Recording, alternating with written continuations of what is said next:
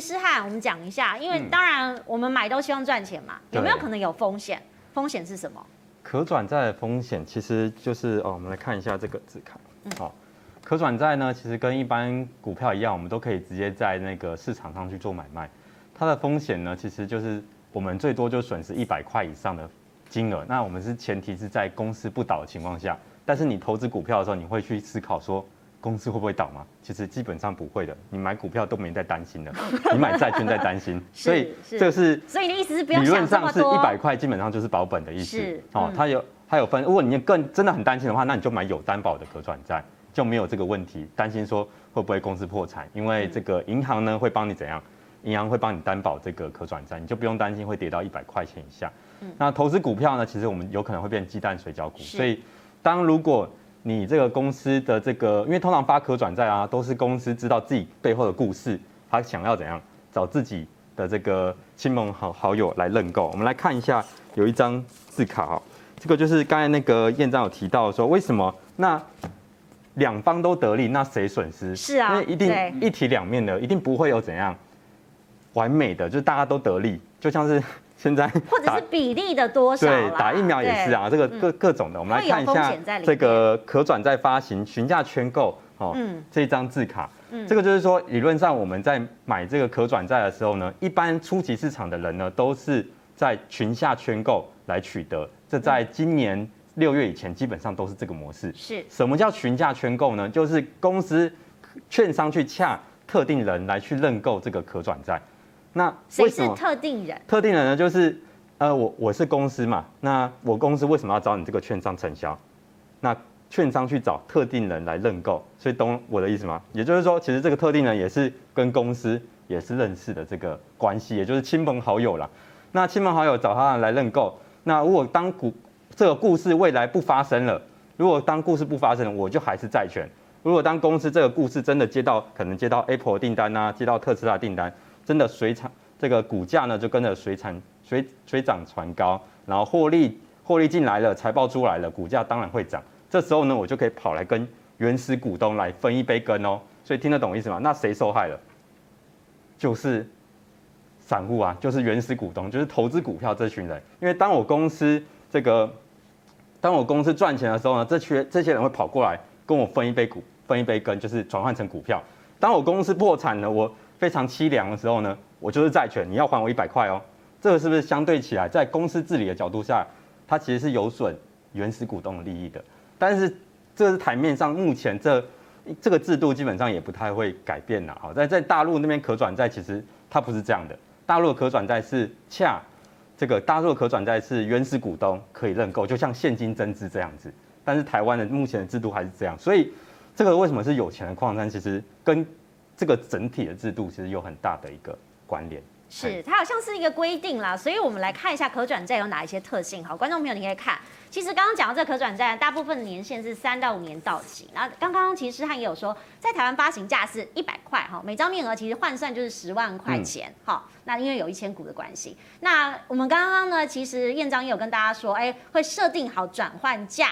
所以呢，在一定的时间内，只要超过这个转换价，就能够呢转换成股票，再把股票变卖转换成现金。那当然，这中间呢，你的价格也可以调整，哈，公司股本变动，转换价格也会调整。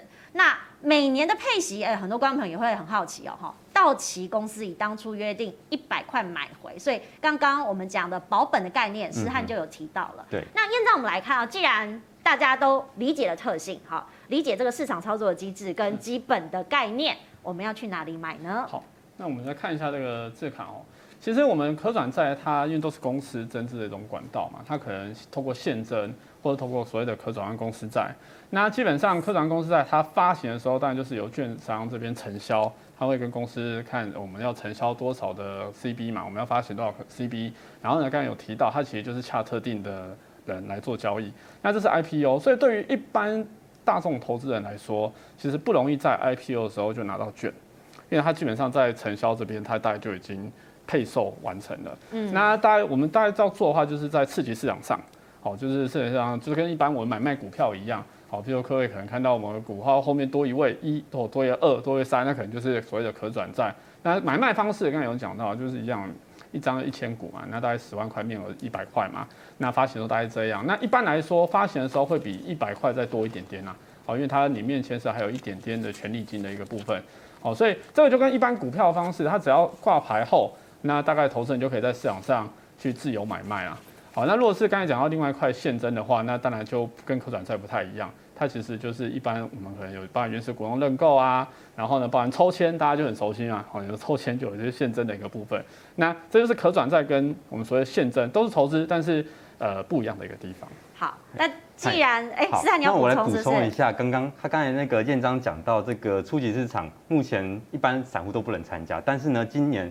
六月份金管会新的制度，也就是各位看到右边这边竞价拍卖，嗯，竞价拍卖已经基本上全面化，百分之台面上八成以上的可转债都可以靠竞价拍卖来去取得。也就是说，现在不是所有，不是所有都是特定人的天下，你跟我都有机会可以参与到可转债这个市场。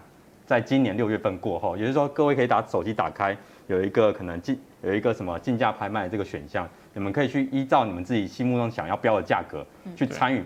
标这个可转债，那对于公司来讲的话呢，它就可以筹筹措更多的资金，对对，哦、所以是这个制度出来的时候才是更公平、更完善。对，但是可能买的更贵，因为大家都在追价，所以就开始竞标嘛，这跟心理里面有关系。对，像当初抽签，它就是用标的，那有时候前面会在做一些故事上或是各种的宣传之后，对，铺陈 哈，让它更有价值，对不对？让你买的时候觉得哇，心理感受比较好一些。但也因为这个制度之后呢，因为之后会会来越来越多有公司会发可转债哦，你觉得？因为我这样的话，我原本可以筹一亿的，我这样如果故事很漂亮的话，我是不是可以大家都愿意来买我的可转债？两三亿不是问题。对，那、嗯、那就不会稀不会稀释到股本问题嘛，因为你还没还没办法转换嘛。是。对啊，就不用像现增这样马上稀释股本。对，所以其实大家都各有自己的想法哈，当然我觉得也是各有好处，所以大家有点共好的概念。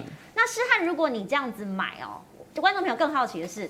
你可不可以用实际的案例来讲一下，从一九年开始投入可转债，你用了多少钱，买了哪一些商品，然后你怎么去操作？好，那我给各位看一下，这是我二零一九年到现在，二零一九年中呢，因为那时候接触到一个金融工具，就是刚才跟燕章在聊的，就是 CBAS 这个工具。以前呢，我是直接买 CB，什么意思呢？以前我要我是要拿十一万一张一百一，我要买我要拿十一万出来买，是。但现在呢，我只要拿一百亿里面的十块钱。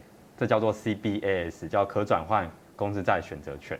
那这个工具那时候我是拿两百五十万开始做波段，也就是纳入到我的资产的一个规模。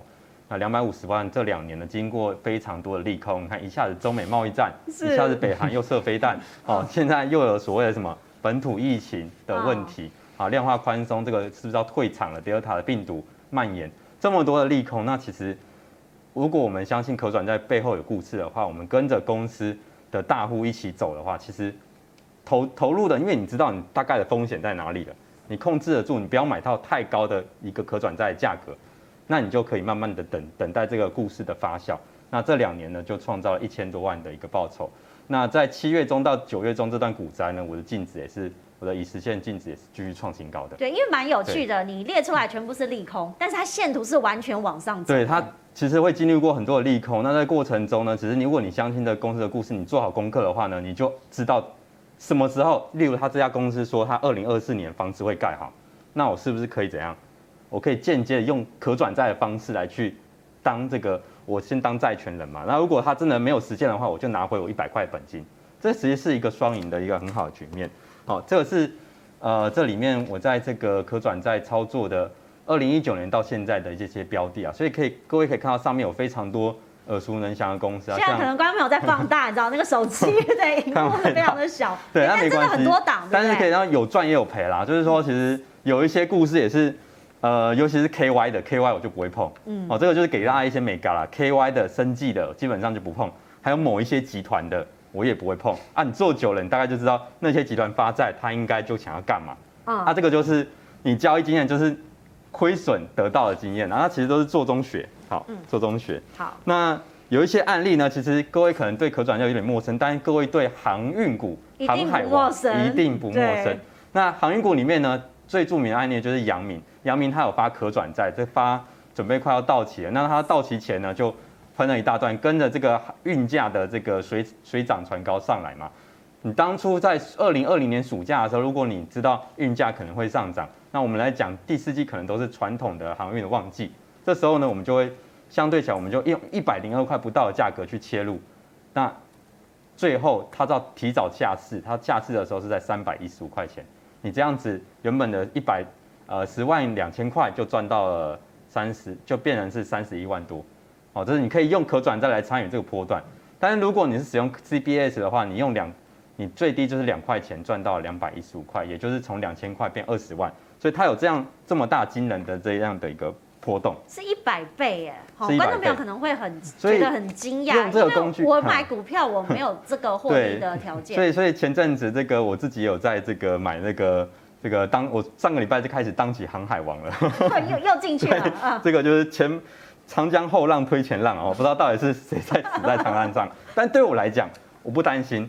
因为什么？九十块长荣有可能会跌到十块钱，这没人说得准，大家都不知道。但是对我投资长荣可转债来讲，我就不用担心这样的一个风险。例如我可能是买一百一好了，我买一百零五块，我的风险大概就知道那五块钱、那十块钱，我愿意用这样少少的风险来去享受未来可能可能这个航运会不会有什么利，这个整个大盛世啊或什么之类，这个没人说得准。那我就可以知道，我用这样的价格来参与，我觉得 CP 值很高，我就会去投。